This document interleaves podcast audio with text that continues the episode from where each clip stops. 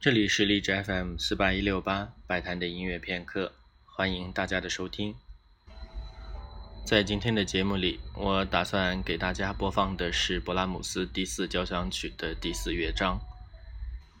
很多听古典音乐的都会比较痴迷于版本的比较。今天准备的是三位指挥家在不同年代的录音，大家可以来听一下，不同的版本会带给自己什么样不同的感受。我也会说一下我自己的一个比较简单的感觉。关于勃拉姆斯他的艺术理念，在之前的节目当中也介绍过很多。勃拉姆斯他本人的艺术理念和汉斯利克的观点比较契合。汉斯利克认为，音乐就是音乐本身，并不代表什么叙述性的或者是象征性的意味。而勃拉姆斯一辈子的创作当中，基本上没有写过标题音乐。勃拉姆斯自己认为，他的音乐除了具备浪漫主义的抒情性以外，也兼具了自巴赫以来对音乐结构的关注。他的第四交响曲也是他的最后一部交响曲，可以看作是勃拉姆斯他自己交响音乐的一个总结。在前面的节目当中，我们介绍了一个勃拉姆斯第四交响曲的钢琴版，当时就曾经说到过，勃拉姆斯第四交响曲的第四乐章采用了一个非常古老的曲式，就是一个帕萨加利亚舞曲。它和恰空舞曲一样，都是通过一个非常简单的主题，然后反复变奏。最后形成一个庞大的结构。姆斯他自己在音乐创作当中始终关注的悲剧性，在这里完美的和结构结合在了一起。下面就请大家一起来听我所选的第一个勃拉姆斯第四交响曲第四乐章的版本。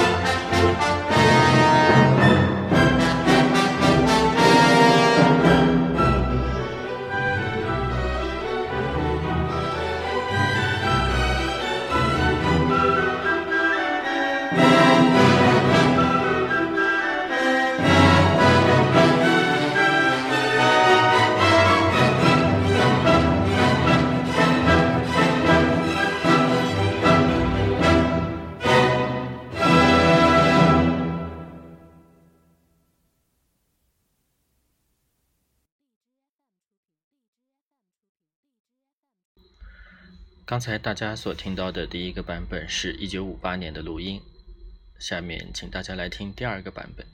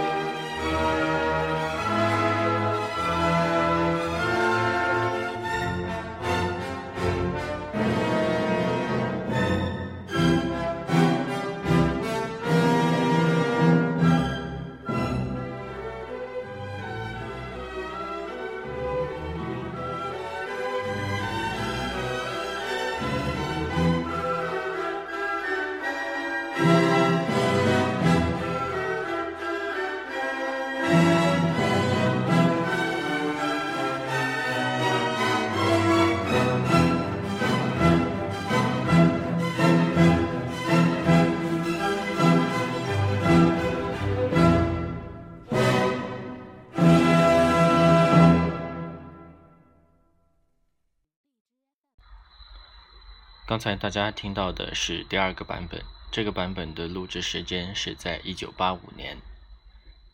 第三个版本的录制时间是最近的，这个版本录制于二零一四年。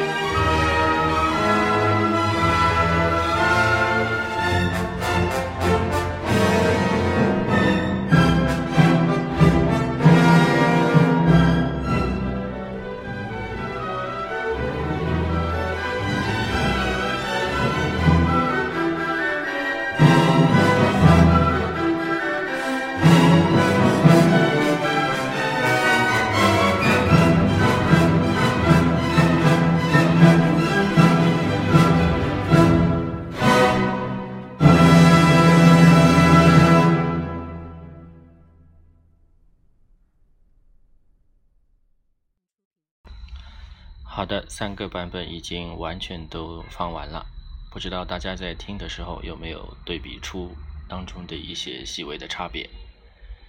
我自己反复听了好几遍，我觉得有几个地方的区别还是非常明显的。首先就是在开头这个地方，这三个版本当中，第三个是时间最短的，然后第二个是时间最长的。我的感觉，第一个版本的悲剧性不是那么的强烈，反而会听得有一种特别慷慨激昂的感觉。其实它是带有一点英雄气质。感觉第一个是比较强调结构以及它的清晰。勃拉姆斯的音乐很多地方都会觉得有一些非常细碎的音符，然后第一个版本我的感觉就是他把那些很。很细碎的音符都演奏得非常的铿锵有力。二个版本比其他两个版本长出了几乎是有一分钟，从它开头的几个音符就可以听出来，第二个版本它是呃速度放得慢一些，然后会感觉它的气息会更加的悠长。我觉得三个版本当中最细腻的是最后一个。会能够明显的听出来，它在强弱上面有一些很突出的变化。另外就是会听出来它的节奏上面也是会有一些很明显的变化。但是第三个版本它也是非常有激情的一个版本，特别是大概在演奏到五分多钟的时候，在弦乐出来的那个瞬间，会有一种飞流直下的感觉。不知道大家在听的过程当中是不是也有相似的或者是不同的看法？勃拉姆斯他所写作的第四交响曲最后一个乐章在力度上有一个逐步的推进，同时它的弦乐部分也是非常的有魄力。我印象当中有一本书里面写到，切里比达克的妻子就是通过一场勃拉姆斯第四交响曲的音乐会，对切里比达克留下了深刻的印象。他说：“当音乐响起，就觉得整个人都像被卷入了漩涡当中，觉得口干舌燥。也许勃拉姆斯的音乐和切里比达克结合在一起，就是有这样的魅力吧。”